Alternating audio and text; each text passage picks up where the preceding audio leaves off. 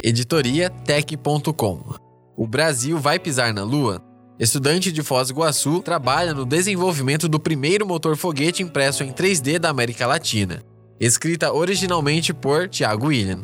Quando o assunto é tecnologia, a grande maioria das pessoas pensa em Estados Unidos, Japão, Coreia do Sul, países de primeiro mundo. Muitas vezes o Brasil não é a primeira opção, ainda mais com a redução no orçamento do governo federal destinado à pesquisa no país. Em 2018, o Ministério da Ciência, Tecnologia, Inovações e Comunicações recebeu apenas 4,6 bilhões de reais, bem diferente do valor de cinco anos atrás, de 9,4 bilhões de reais. Mesmo com toda essa dificuldade financeira, ainda é possível encontrar pesquisas pesquisadores que acreditam na ciência brasileira, como é o caso da jovem de 22 anos Isabela Greenberg, acadêmica de Engenharia Física da UNILA, a Universidade Federal da Integração Latino-Americana em Foz do Iguaçu, região oeste do Paraná. Isabela nasceu em Americana, interior do estado de São Paulo. Deixou a família e amigos para morar no Paraná, onde conseguiu vaga no curso com que sempre sonhou. Desde o segundo semestre de 2018, trabalha no desenvolvimento do primeiro motor foguete impresso em 3D da América Latina. O trabalho foi proposto na disciplina de processo de fabricação do curso e está apenas na fase inicial, mas pode revolucionar o mercado aeroespacial, já que os custos convencionais de produção são elevados. O motor que estou trabalhando pode ser usado em satélites. Em em média, o custo ultrapassa os 100 mil reais por peça. Já este que estou desenvolvendo pode ser feito com menos de mil reais, diz a acadêmica. Além do baixo custo, a proposta é que tenha menor impacto ambiental que os demais. O dispositivo funciona através de propulsão química,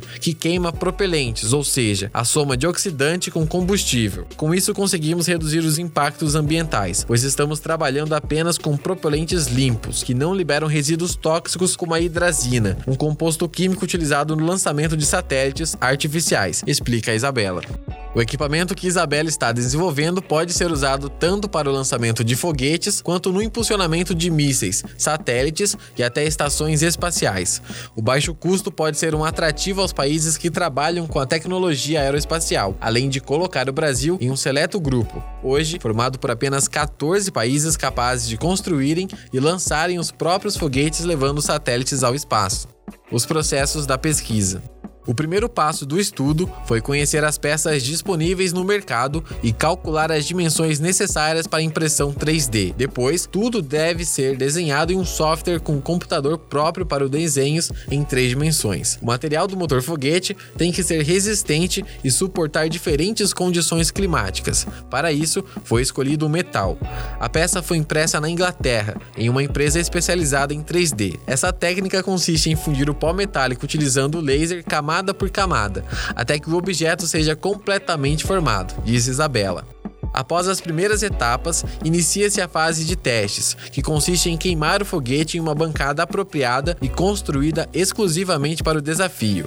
Para ser aprovado no primeiro teste, o motor foguete precisa suportar aproximadamente 2.500 graus. Após esse procedimento, a peça será instalada em um foguete de grande porte e terá como teste final levantar o veículo espacial. Mas para que o projeto funcione, são necessários recursos financeiros, e essa é uma das maiores dificuldades encontradas pela ciência. Os valores destinados para a pesquisa estão cada vez mais escassos. Muitas vezes não existe nem oferta de crédito, além, é claro, do baixo apoio apoio da população, explicou o professor orientador Oswaldo Loureida. Tudo que foi feito até o momento foi custeado pelos próprios pesquisadores da instituição, um investimento de pouco mais de 5 mil reais. Esse valor é bem baixo do estimado para o final da pesquisa, que deve consumir mais de 100 mil reais. O projeto que pode mudar o rumo do setor aeroespacial brasileiro não tem prazo definido para chegar ao fim, pois ainda será preciso arrecadar muito dinheiro. Quem domina nesse setor em nosso país são grandes empresas com foco geralmente no avanço da tecnologia tecnologia militar e precisamos retirar o poder desses empresários e trazer para pesquisadores comprometidos de fato com a ciência, como em universidades e empresas privadas, citou o professor.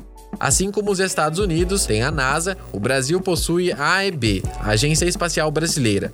Mas ao contrário dos americanos, os brasileiros não conseguiram muito sucesso. Não nos falta profissional no nosso país. Temos muita mão de obra qualificada. O que falta é gerenciamento. Somos afetados por corrupção e por isso não conseguimos nos desenvolver, encerrou Oswaldo Loureda.